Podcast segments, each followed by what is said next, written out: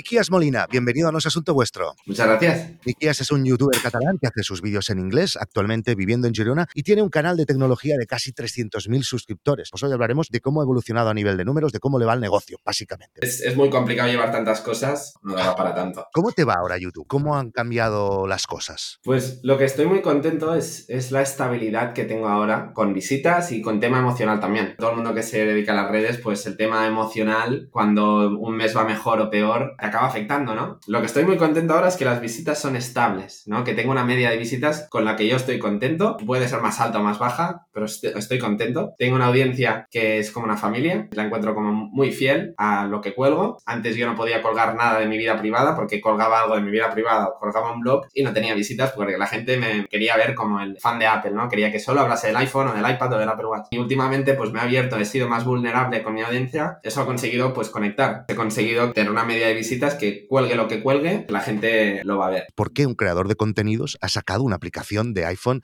A ver, ¿qué es Kernel?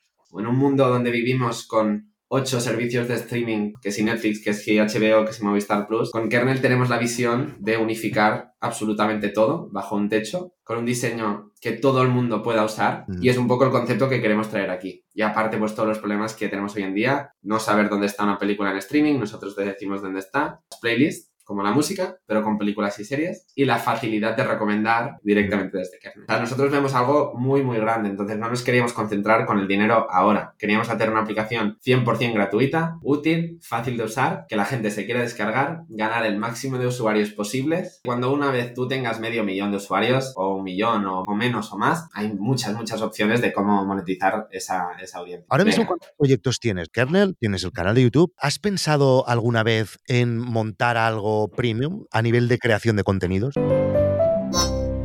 Escucha todo el episodio y el resto de contenidos premium dándote de alta en nosasuntovuestro.com. Más de 300 episodios para hacer crecer tu proyecto con las historias de emprendedores que ya lo están consiguiendo.